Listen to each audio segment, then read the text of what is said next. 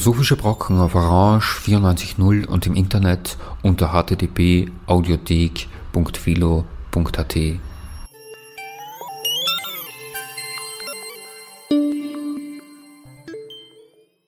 Few figures in the history of philosophy have been so influential as the German mathematician Gottlob Frege.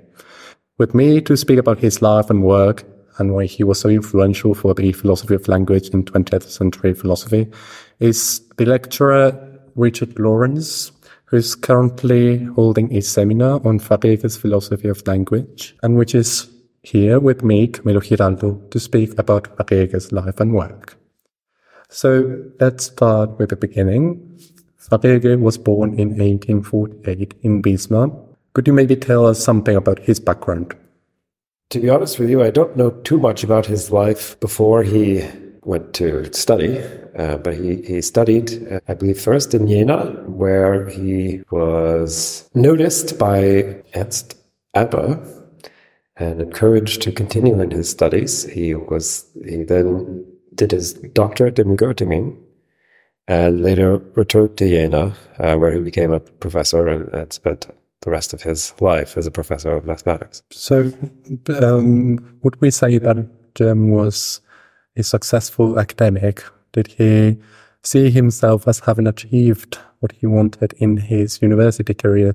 Because what is notable about Frege is that he was much noticed after he passed away, but during his lifetime, he didn't really have any students of notice apart from Carnap, who just visited a couple of his lectures. Um, his writing didn't really have much of an influence on his contemporary thinkers. Did he see himself as someone who had achieved what he wanted during his academic career, or do you think there was always something which he wanted to complete but could. I think he did not see himself as having achieved what he wanted. The first 30 years or so of his academic career, he was working on a grand program that he that, that came crashing down on him. You know, he worked out the details very carefully and, and believed he was on his way to succeeding. And then he was sent a postcard by Bertrand Russell which showed that this could never work, this program could never work, and his life's goal would, would not be achieved. Uh, then he spent another 20 years or so as an academic, um, sort of trying to pick up the pieces. Uh, you're right that he his work was not recognized by his colleagues. He spent quite a bit of effort just writing things to try to convince his colleagues that that the work he was doing was interesting and valuable and had um, new insights that could not be found elsewhere. Uh, but I think he mostly did not succeed in convincing anyone. It was. Although it is very noteworthy that he was in correspondence with such monumental figures as David Hilbert. Yes, uh, he was. Um, he, he, was also in correspondence with Husserl and numerous other names that we would recognize today at the time, they weren't quite so famous as they are now for us in hindsight. The same with Frege. They were just his colleagues and people who were interested in things that he was also interested in. How would you characterize Frege's project? It's clear that his main concern was with mathematics and its foundations. Philosophy wasn't really a lot on his mind, at least in his writings from this epoch. What would you say about his main project? What did it consist in? You're going a bit too far if you say that he wasn't interested in philosophy or something like that. He he clearly was. He he took philosophy courses during his his studies, um, and he. There was a course on Kant's critical philosophy during his time in Jena. Probably yes, um, but he also took courses in philosophy in Göttingen mm-hmm. with uh, Lotze, for example. Mm-hmm. Yeah, so it, it, was an active interest of his. He pursued it and wove it into his mathematical work.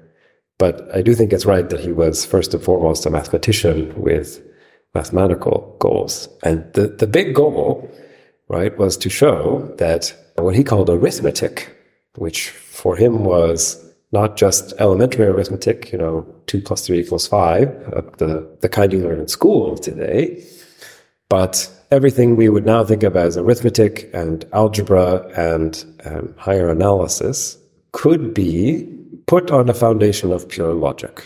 That is to say, that the truths that we know in those branches of mathematics could all be derived from purely logical axioms in, in a new system of logic.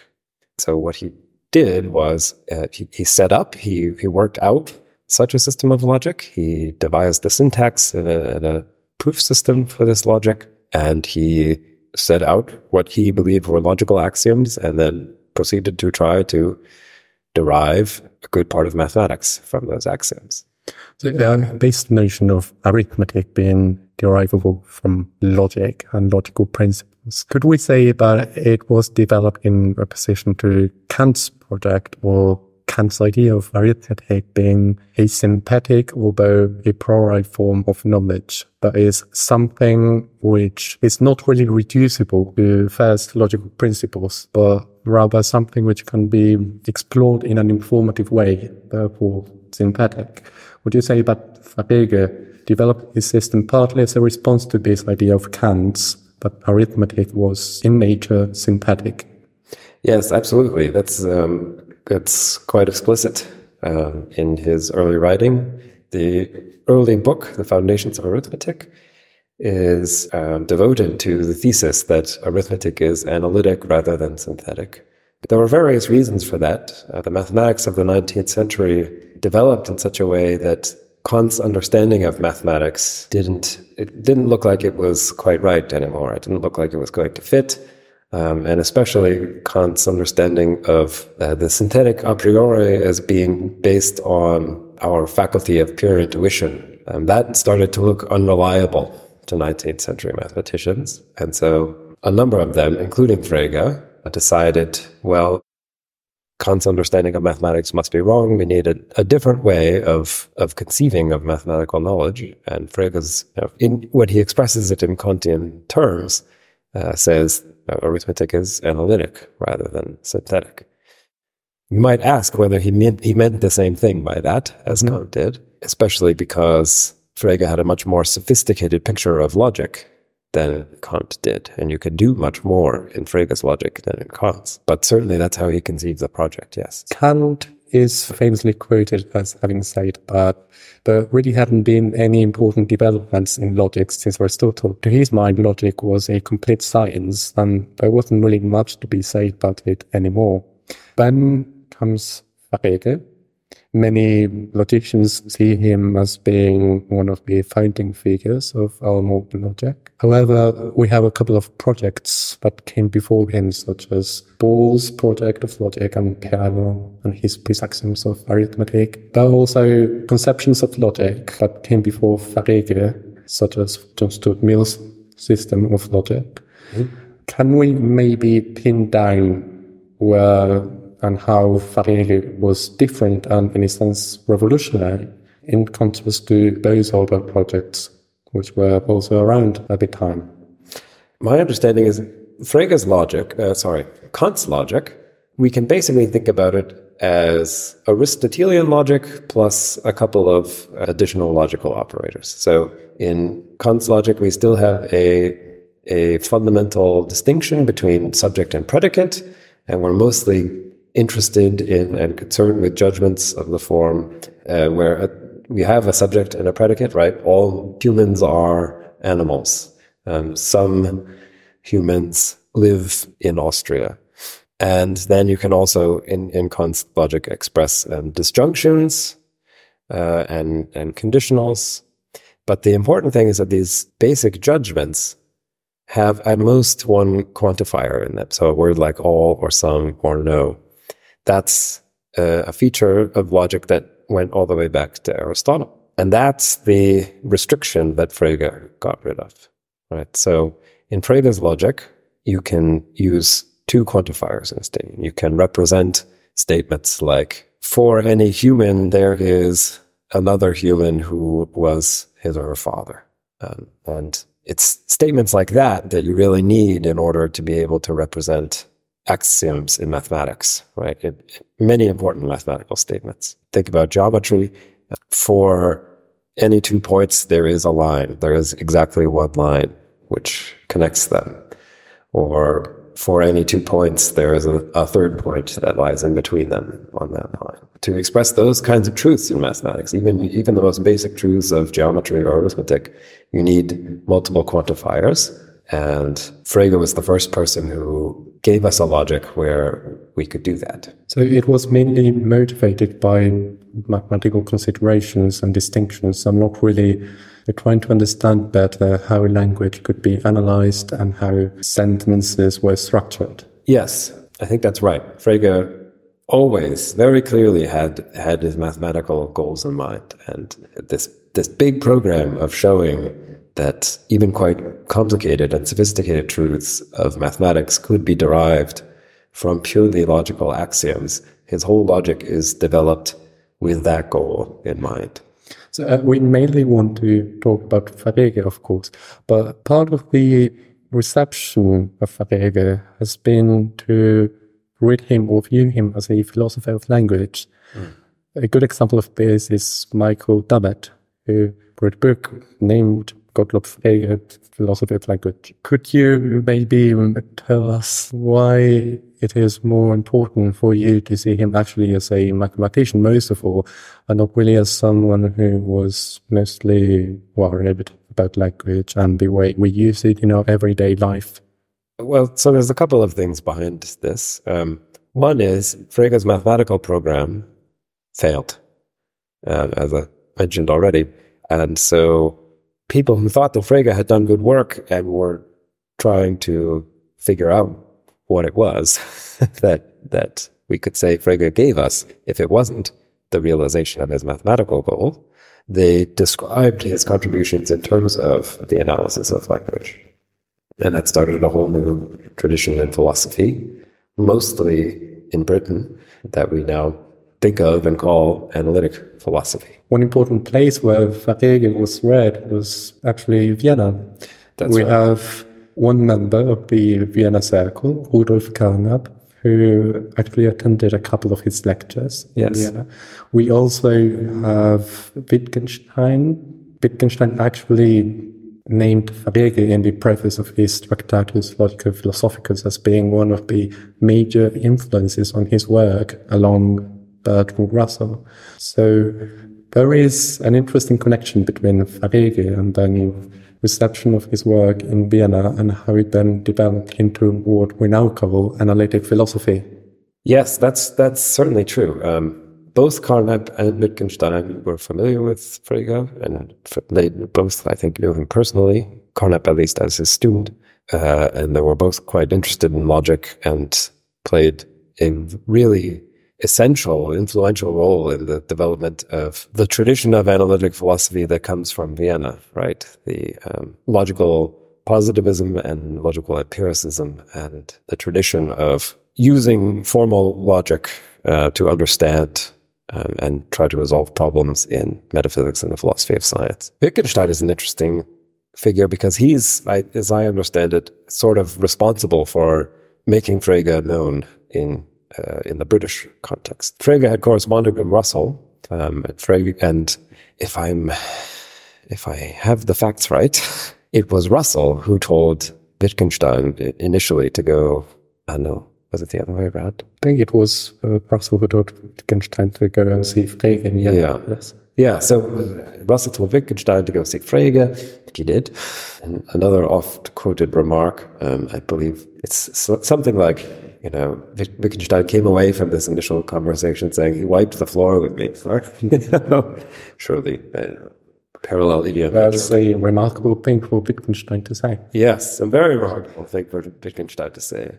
So Frege had a great influence on, on Wittgenstein, and Wittgenstein continued to think about issues that he saw in Frege's work after he um, had moved to Britain, and where Wittgenstein's later philosophy, especially, was always obviously engaging with Frege, but um, it, because he was in Britain, the way that his, his later philosophy developed, uh, I think, helped make Frege known in the British context. So uh, you briefly mentioned Russell's letter to Frege yeah. from 1902, and uh, but was seen by Frege himself as having been a fundamental failing of his foundation of arithmetic and logic, specifically concerned the basic law number five, which entailed a contradiction. But this is not the only point where we find ourselves either disagreeing with Frege or recognizing his shortcomings. There is also a specific case concerning geometry. Mm. He was in a controversy with David Hilbert as a response to Hilbert's book on geometry and its axioms. Frege seemed to have a fundamentally different conception of what an axiom was and how geometry was to be understood than Hilbert's vision. Uh, could you maybe say something about this? Because it, it seems to be opposed to Frege's understanding of arithmetic as he viewed geometry to be essentially synthetic in nature. He rejected the view that there could be both an Euclidean and a non-Euclidean geometry. And it seems to me he based this claim on experience and the way we see the world. So could you maybe expand a bit on that? I don't know. you seem to know quite a lot about it already. I, um, uh, yes, so Frege, uh, Frege's views about uh, geometry were different than his views about arithmetic. While he believed that arithmetic was analytic and could be derived from pure logic, he did not believe this about geometry. He thought that Kant was right about geometry um, and that um, the axioms of geometry are truths that we can only know to be true through our faculty of pure intuition. And this led him to a position in this debate with Hilbert in which, yeah, he, he essentially says, um, it, because we have this this faculty of intuition which decides, um, or you know, which make reveals to us which axioms are true and which aren't. There's there there can only be one true geometry, namely Euclidean geometry. Um, and Hilbert's position is much less conservative, right? Hilbert wants to think about there being different geometries, and those different geometries um, there was not a, an external source which decides which sets of axioms are correct um, for Hilbert. Rather, we can posit different axioms for different purposes and develop different geometries. So this is the view we are very familiar with nowadays. Back then, Einstein hadn't formulated his theory of relativity yet. But it is true that we use Euclidean geometry for everyday purposes. And then when doing physics, concerned with time and space, we use non-Euclidean geometry, uh, big geometry, which Riemann conceived of. So, uh, that could be said to have been a shortcoming of Frege, to have had a very strict vision of what geometry was and what was to be properly named geometry and what wasn't. It could be, you know, it's, it's certainly, when you read this exchange between Frege and Hilbert, you, it's easy to get the impression that Frege is the older, more conservative colleague, and he, he's just not keeping up with the times. But you know, you mentioned Riemann, so Frege was uh, in Göttingen, and he the the Göttingen approach to doing mathematics, which um, sort of flowed out of Riemann's work in the middle of the 19th century, um, made quite an impression on Frege. He's he's recognizably a a Riemannian, so to speak. Frege was not afraid of non-Euclidean geometry or anything like that. Some of his early work um, draws in very important ways on um, ideas from projective geometry and Riemann's work. But I think that we should distinguish between geometry as a kind of abstract science uh, that we might develop because it's interest, it gives interesting applications, and then you know, the geometry of our perception of space and time. And I think it's, it, with respect to the latter, Frege was conservative. He thought, look, there's only one geometry of the world as we perceive it. Coming back to Russell's letter, I think it's fair to say that this letter completely changed Frege's life. Mm. Uh, he came to believe that his system of arithmetic and the foundation he found for it in logic was not complete yet, but something needed to be profoundly fixed. Sadly, he never got closer to the goal of fixing his system of logic. I think nowadays we are more or less at peace with the idea that arithmetic is not something which can be something which can be completely formulated without giving place the contradictions. An important figure in 20th century logic was, of course, Gödel. Mm-hmm. And after him, we tend to see systems like mathematics as being incomplete. Mm-hmm. So I think no one nowadays seriously thinks that bigger system can be completed. We more or less have abandoned his project. But maybe could you try to explain how he coped with this and what the problem was that Russell raised in his letter and why it had such a big impact? The problem that Russell raised was not that Frege's system was incomplete, but that it was inconsistent. And that means it's possible just using the axioms that Frege laid down and the rules of inference that he acknowledged to derive a contradiction, to derive a sentence that has the same status as one equals two or something, you know, it, it says something obviously false. So in a way, what that shows is that Frege's system uh, doesn't prove too little, but rather too much.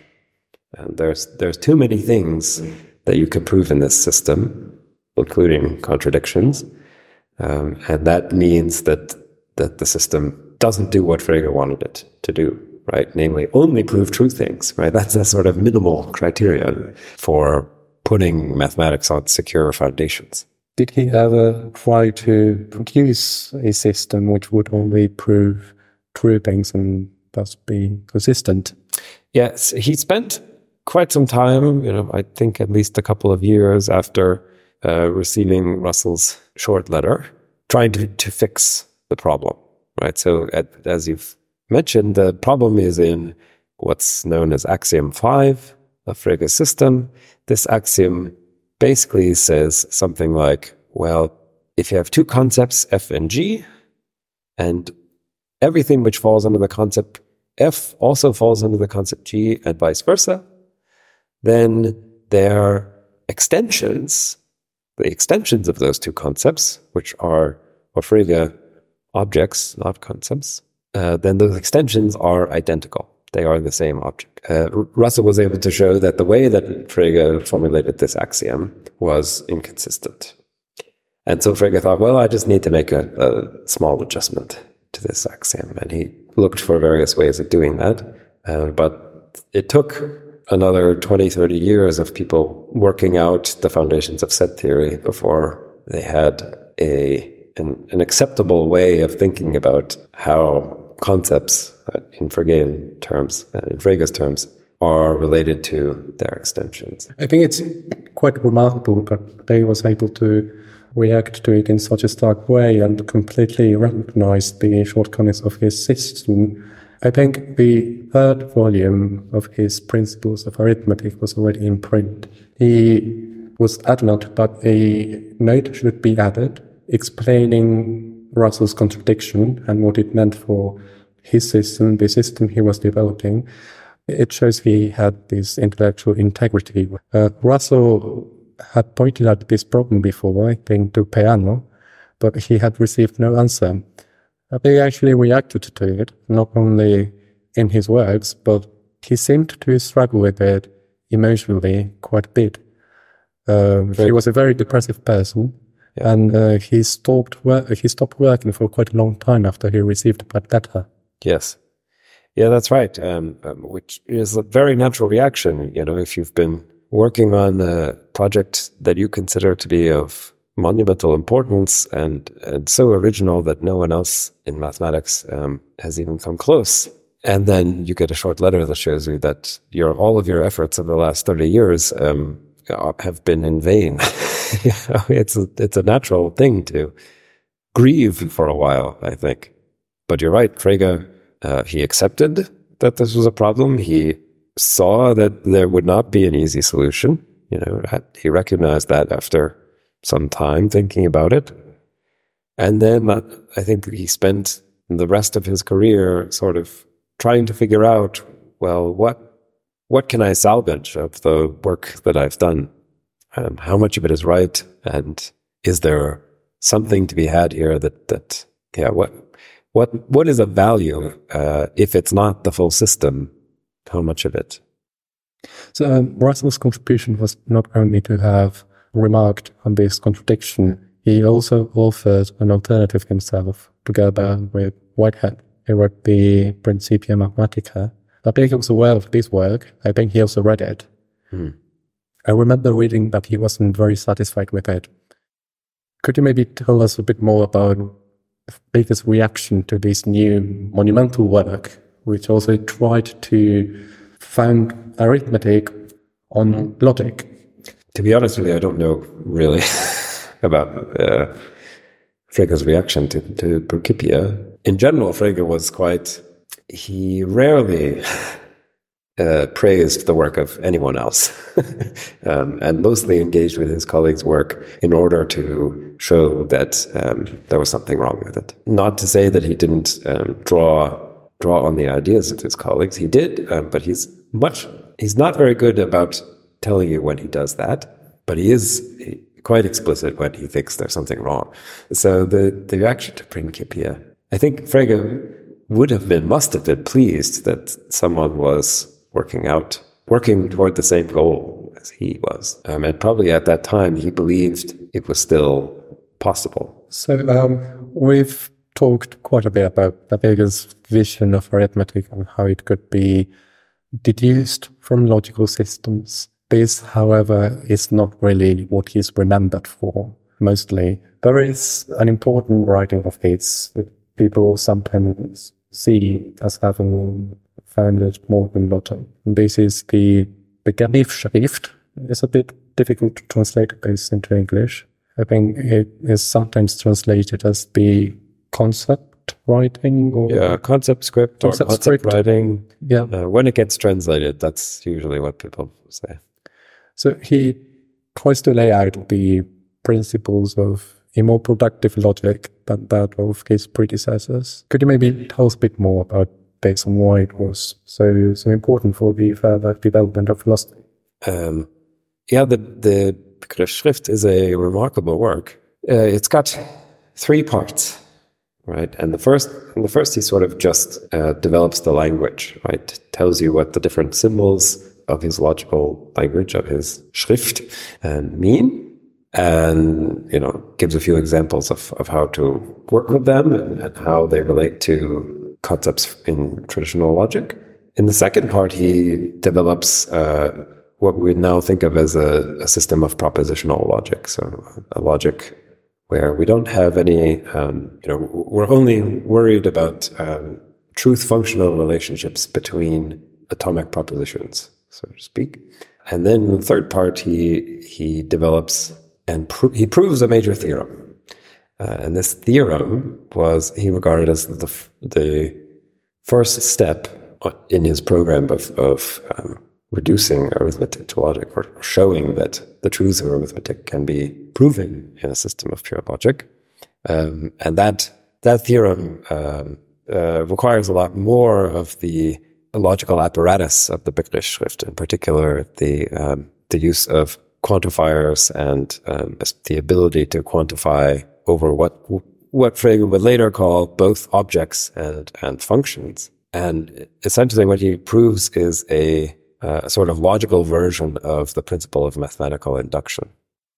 It, Frege regarded this as a real mathematical achievement. He had been able to develop a language and a, and a system of logic and lay down axioms for that language in which he could prove a system or a, prove a statement which was formulated in purely logical terms. Right? There are no mathematical symbols in this theorem but also expressed a truth which is recognizably related to and and more general than the principle of mathematical induction on the natural numbers.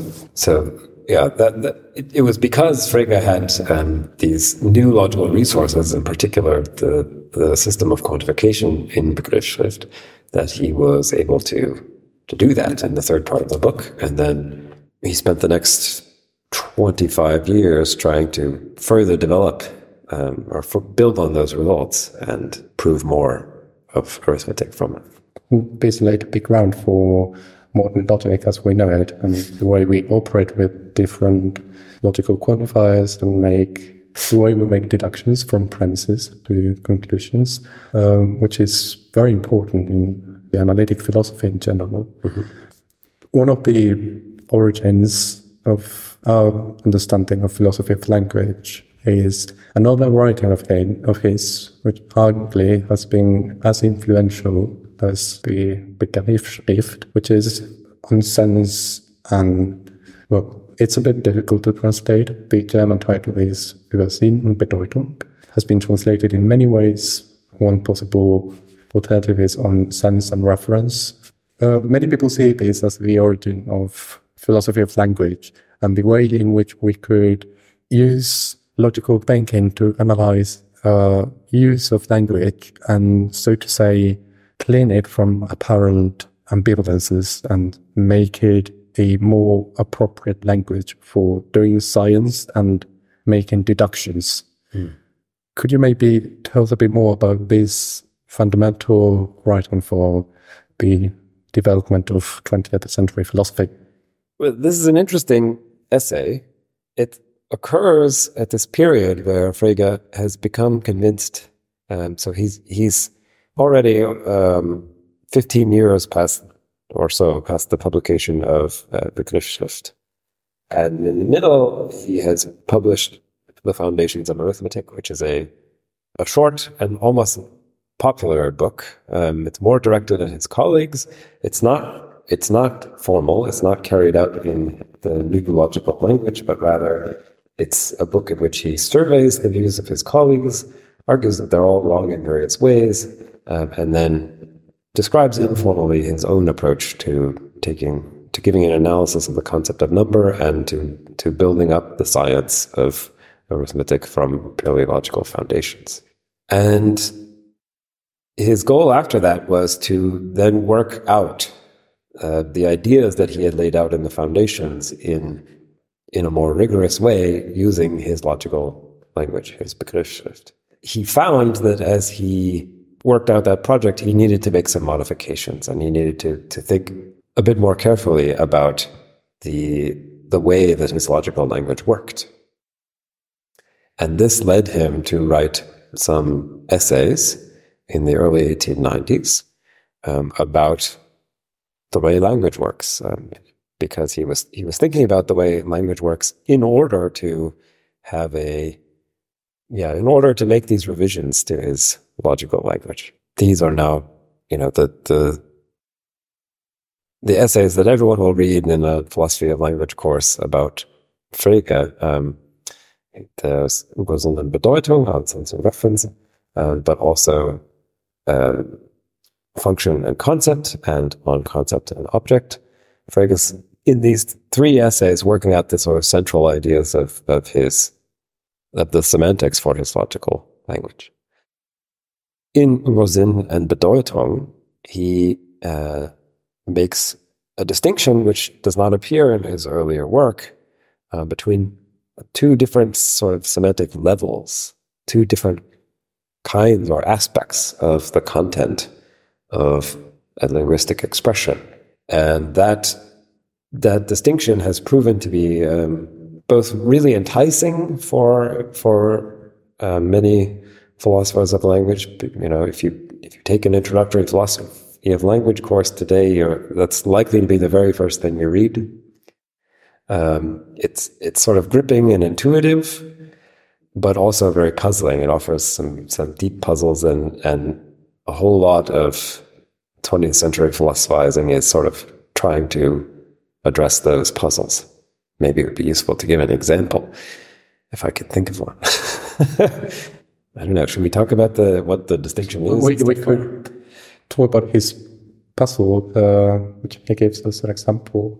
He is trying to come to grips with the fact that sometimes identity statements are informative. For this, he uses the example of the morning star and the evening star, both refer to the same object, the planet Venus. And he says some very interesting things about this. The difference between the sense of a word of a sentence and the bedeutung of a sentence or the Sinn of a proper name and the bedeutung, the reference of a proper name.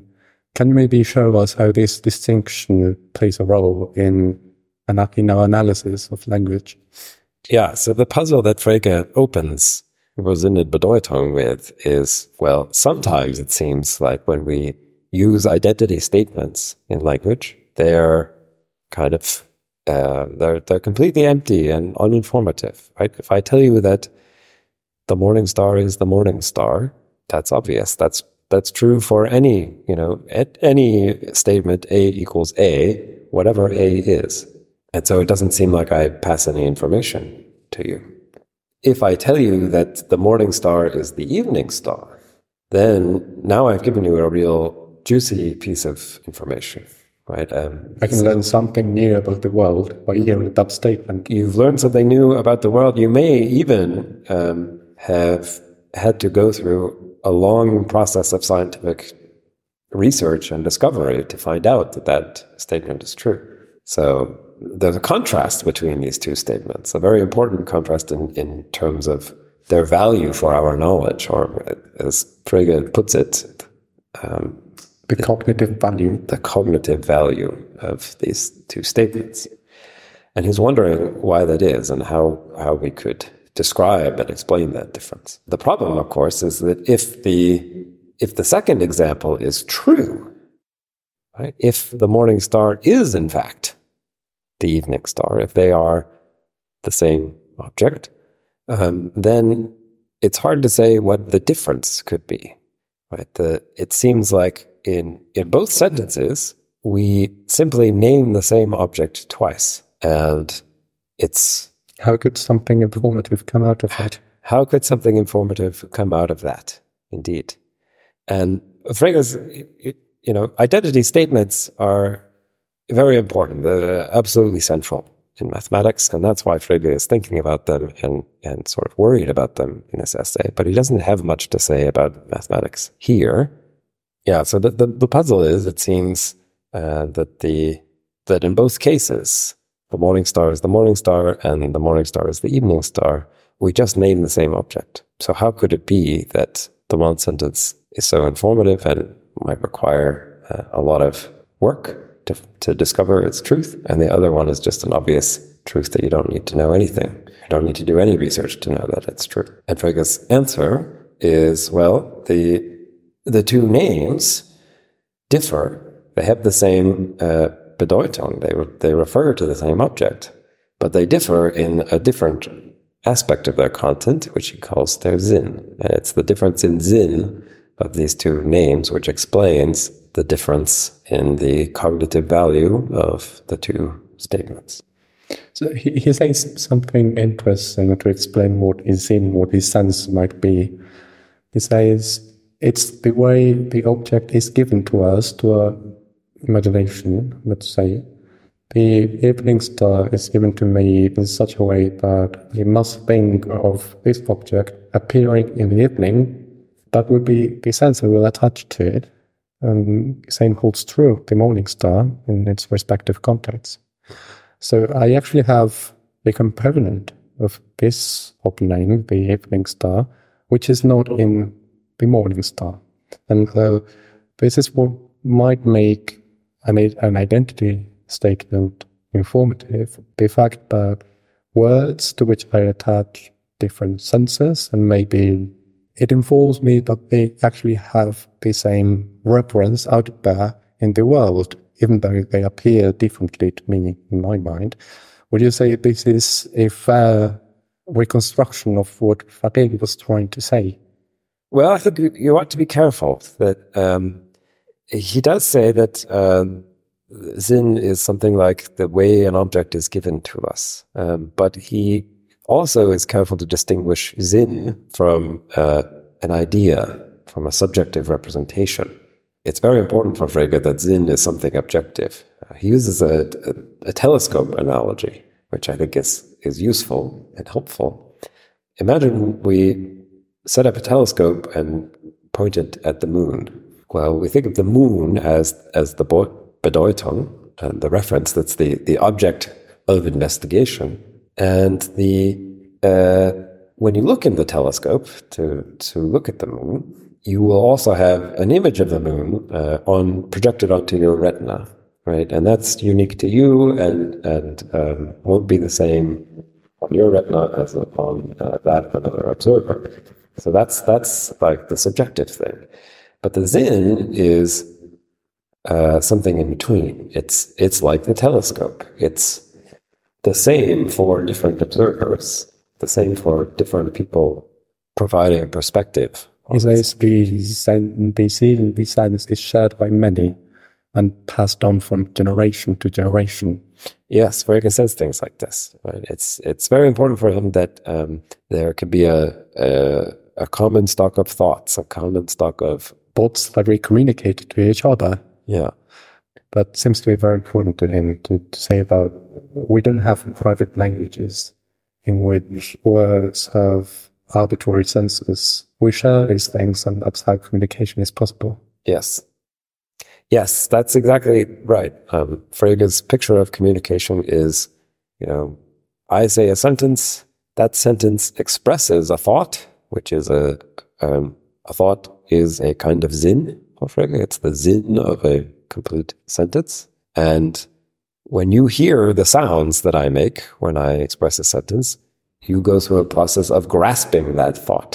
And it is in grasping the same thought that I meant to express uh, that we have successfully communicated. Which brings me to my next question. As you say, the port is the sense of a sentence, and uh, there are different ways in, which we can formulate the same thought. We can grasp it. Fabrikas has something, a couple of things to say about the port. He even wrote an essay, Der Gedanke, a port, in his later years, in which he explains his vision of what he calls the realm of thoughts. For him, there is the realm of the physical, then there is the realm of the psychological, and thirdly, there is an objective realm of thoughts. Mathematical sentences, for example, refer to thoughts in this objective sense. Some people go so far as to call Frege a Platonist because of his very objective view of thoughts and uh, true sentences. Maybe you can explain to us whether this vision of Frege as a Platonist is actually close to what he had in mind, and maybe talk a bit about this mysterious realm of the thought, mm-hmm. which is very important to his philosophy in general. Yeah, I don't, I don't think I'll be able to tell you anything about the realm of thoughts that will make it seem less mysterious.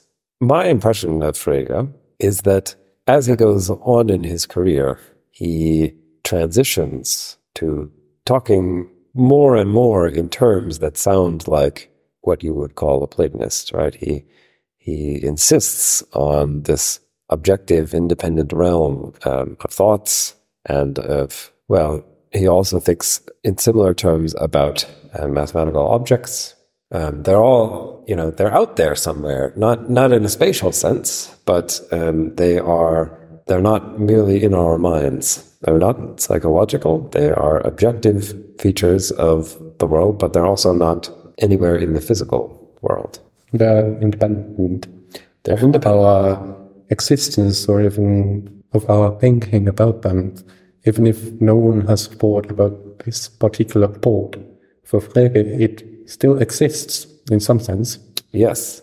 Yes. And then that informs his whole way of speaking about language and communication, right? We, thoughts are not things in our heads, rather, they are things that we express and grasp. And there's a sort of almost mystical connection, or you know, it's not, it's not at all clear how we should think about our relation to those thoughts if it's not one of um, if it's not a psychological relation. He has also a lot to say about psychologism. His idea about logic shouldn't be based on, so to say, natural laws of our thinking, but that they were objective. They were given to us, and we can either take them or ignore them, but we cannot come up with our own natural laws of thinking is this maybe a motivation for his realistic view of ports and logic? Yes. So he's um, an important part of Frege's concern was to preserve the dignity and independence of mathematics. Um, and he was surrounded by people uh, who wanted to take a, a, psychological approach to mathematics, who thought, that, you know, mathematics is something that's done in the mind, where, you know, numbers are ideas. Um, and we can learn something about it through experience. We can learn something about it through experience um, or by introspection, right? Um, and Frege thinks this just doesn't make any sense. That's not the mathematics that I recognize. Mathematics is about something which has nothing to do with our psychology and which would be true even if no one ever thought. There are eternal truths. There are eternal truths. Independently of us. Yes. And the truths of mathematics are a good example. And so he reacted very negatively and repeatedly and, and throughout his whole career to um, attempts to explain mathematics in particular from a psychological perspective. Uh, and I think that was an important motivation for him to say, well, thoughts are thoughts in the sense that I mean them. Uh, and when I talk about thoughts in mathematics, that's, that's the relevant sense.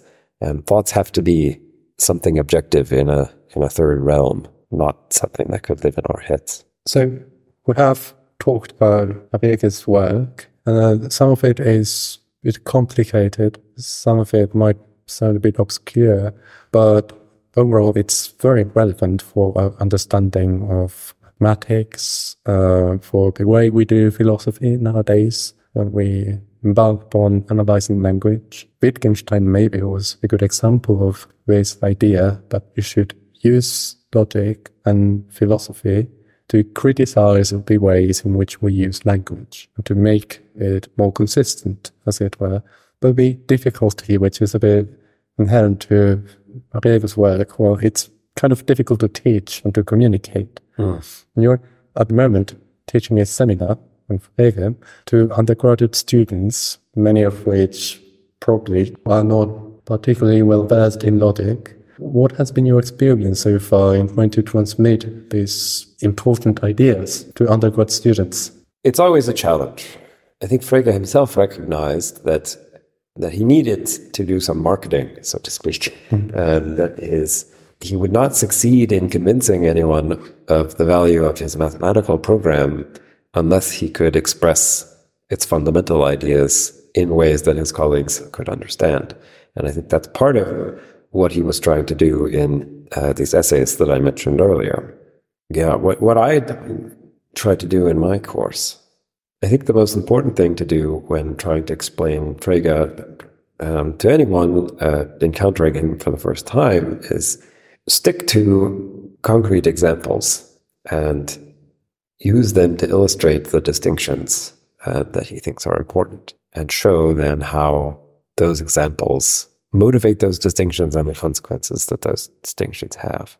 So that's something I, I try to focus on in the classroom a lot is uh, making sure that you know we we work with an example to keep the many distinctions and details in Frege's work um, clear and, and as it were present before us. Frege's fear, which one mostly associates with analytic philosophy, I think uh, there is a certain branch of philosophy which is not very welcoming of philosophers like Frege and continental philosophy in many cases treats logic and logicians with disregard. Do you ever notice this when teaching a course on logic and, or Frege? Do you, would you say most students approach it with curiosity or do you see many prejudices about it? when you have discussions with them? I don't see many preconceived uh, notions or or prejudices. No, I I think well, most likely anyone who has strong prejudices just doesn't come to the course.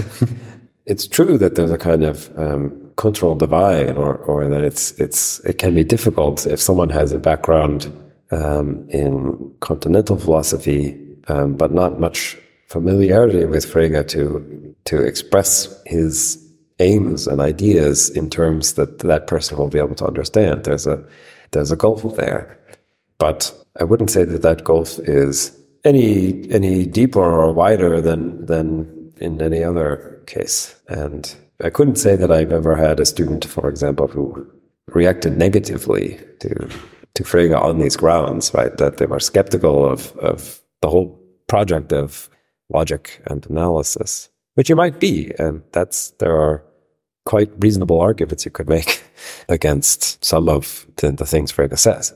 But yeah, I, my in general, I think Frege is um, he's not exactly open minded, right? Frege is not exactly open minded in that he he spends a lot of time, and and if you read Frege, you'll spend a lot of time hearing about why his colleagues are wrong.